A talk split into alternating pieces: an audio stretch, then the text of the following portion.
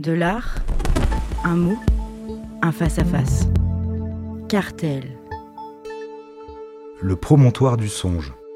Cartel, saison 3, épisode 31. Jean-Charles Vergne.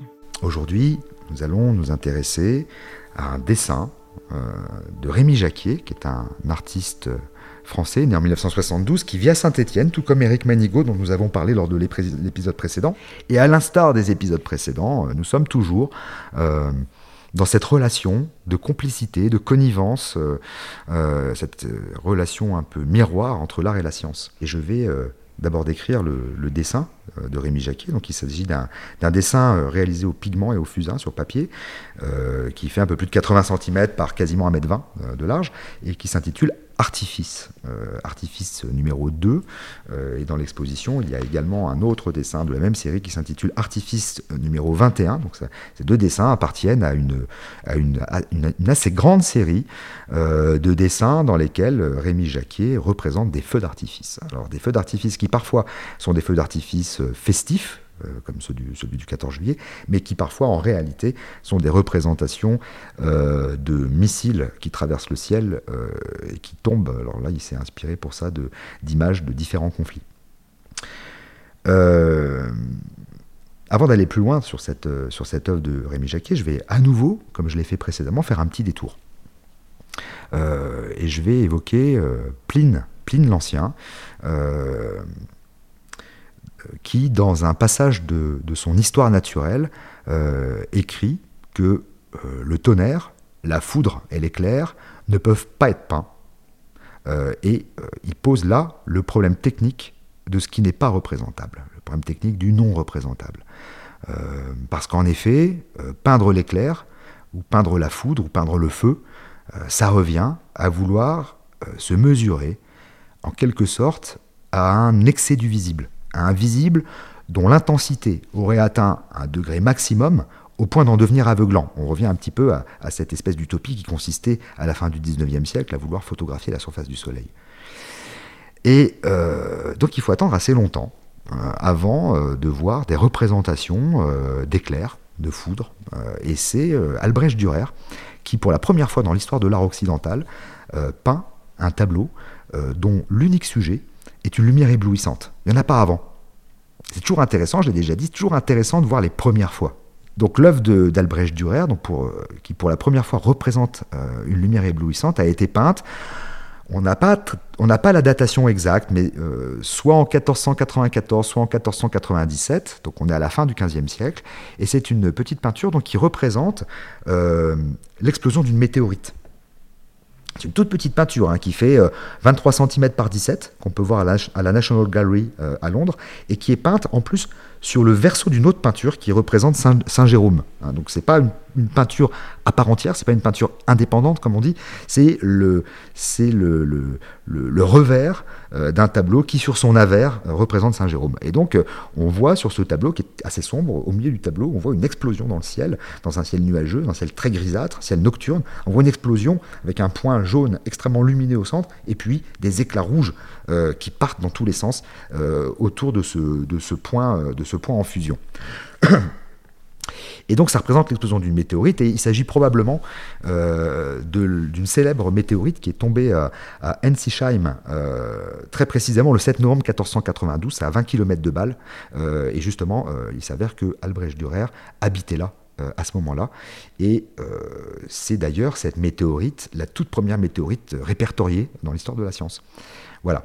Donc euh, euh, cette première représentation de l'irreprésentable date de cette année-là et figure, donc, comme je l'ai dit, sur, sur l'envers d'un autre tableau qui représente Saint Jérôme pénitent, euh, peint par le même Durer. Tout comme les météorites, tout comme les météores, les feux d'artifice euh, exerce euh, le même type de fascination, parce que euh, le, feu d'artifice, par définition, il est, insaisissable. c'est une beauté fulgurante. et, et d'ailleurs, au-delà de ça, le feu d'artifice est en soi une contradiction. Euh, le feu d'artifice festif, euh, c'est une, pure contradiction euh, qui, est liée à la technique pyrotechnique elle-même, parce que la poudre noire qu'on utilise pour les feux d'artifice, donc pour les spectacles, c'est la même qu'on utilisait pour les canons. Hein. cette poudre, on, pense qu'elle a été mise au point au début du XIe siècle. et évidemment, ça génère trois choses, trois choses éphémères à des degrés divers le son, la lumière et la fumée.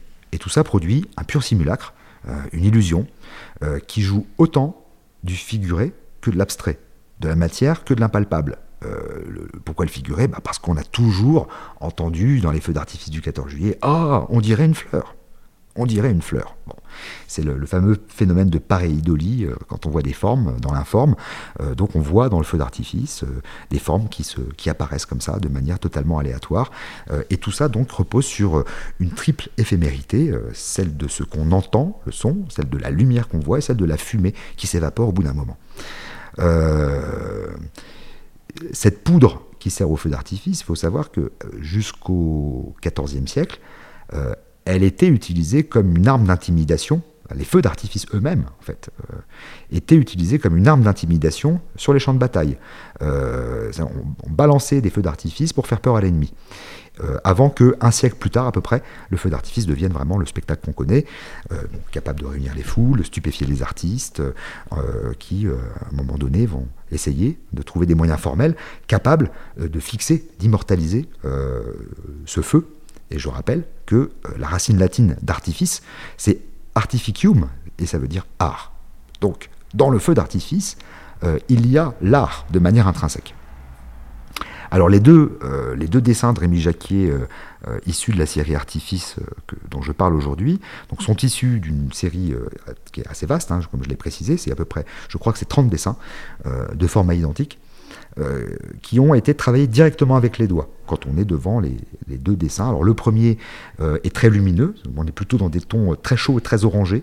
le second, à l'inverse, est un dessin très grisâtre, euh, et on a davantage la sensation d'être euh, en train de regarder la fumée euh, postérieure à l'éclat, la fumée qui reste après que la lumière se soit éteinte lorsque le feu d'artifice a été lancé. Donc ce sont des dessins qui ont été travaillés directement avec les doigts pour former ces, espèces d'arabesques iridescentes, d'instants pyrotechniques, festifs ou guerriers, hein, puisque je l'ai précisé tout à l'heure, certains dessins reprennent des images de conflits, des photos sur lesquels euh, Rémi Jacquet s'est appuyé, des photos de conflits en Palestine, en, Allemagne, en Irak, en Israël, en Syrie, etc. Donc là, euh, euh, le dessin se situe vraiment, quand je le regarde, sur, la, sur une frontière qui est la frontière qui sépare la figuration de l'abstraction. le fond noir qu'il utilise systématiquement dans, tous les dessins de la série a pour effet de souligner la singularité du feu d'artifice comme euh, excès de visibilité. Hein, c'est ce que c'est ce que disait Pline l'Ancien, hein, que j'évoquais tout à l'heure.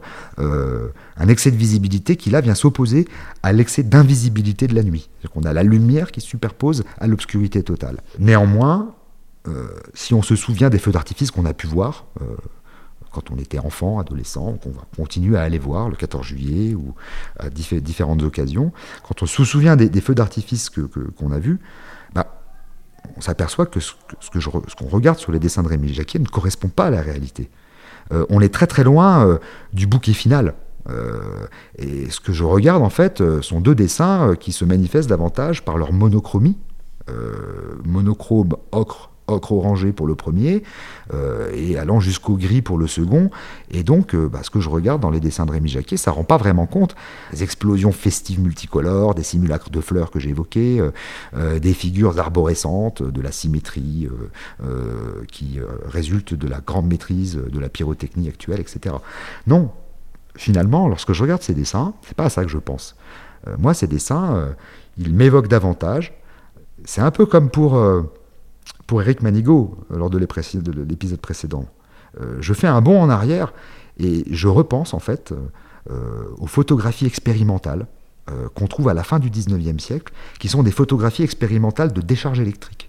on en trouve assez facilement, il suffit d'aller sur Internet, hein, décharge électrique, et puis dans les années 1890, comme ça, on voit des, magnifiques photos qui sont des espèces de, de zébrures de lumière sur fond noir, qui sont complètement fascinantes euh, et qui d'ailleurs ressemblent beaucoup. Euh, structurellement, formellement, euh, dans leur composition, à la toute première peinture de météorites faite par Albrecht Dürer à la toute fin du XVe siècle.